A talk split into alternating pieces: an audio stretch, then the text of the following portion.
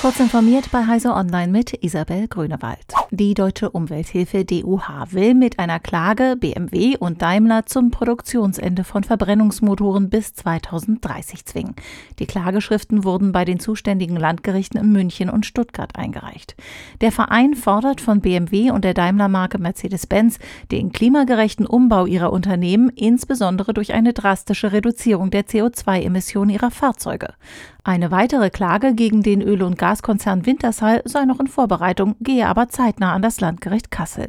Laut DUH handelt es sich um die ersten Verfahren gegen deutsche Unternehmen, die auf einem wegweisenden Klimaurteil des Bundesverfassungsgerichts vom Frühjahr basieren. Der Halbleitermarkt soll 2021 deutlich stärker wachsen als im Vorjahr und der Chipmangel dürfte im Laufe des kommenden Jahres überwunden werden, berichten Marktforscher.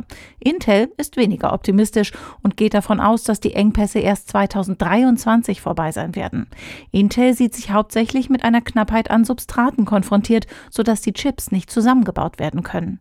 Ähnlich sieht es auch Autohersteller Daimler, der erst 2023 eine deutliche Entspannung der Chipkrise erwartet. Dann sollen auch Kapazitätserweiterungen einiger Halbleiterfertiger in Betrieb gehen, was sogar zu Überkapazität führen könnte. Nach dem überstürzten Abzug aus Afghanistan hat das britische Verteidigungsministerium einem BBC-Bericht zufolge mit einer Datenpanne das Leben von mehr als 250 afghanischen Übersetzerinnen und Übersetzern in Gefahr gebracht. Die elektronischen Adressen der Mitarbeitenden seien in einer E-Mail der Behörde für alle Empfänger sichtbar gewesen, berichtete der Sender. Das Ministerium leitete eine Untersuchung ein und bot den Betroffenen Hilfe an, von denen sich noch viele in Afghanistan aufhalten und vor den Taliban verstecken. Ein paar Jahre soll die ISS noch durchhalten. Ihr Ende ist aber in Sicht.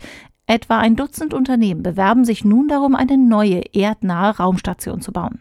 Insgesamt will die NASA bis zu vier Unternehmen beauftragen, mit der Entwicklung eines Nachfolgers für die internationale Raumstation zu beginnen.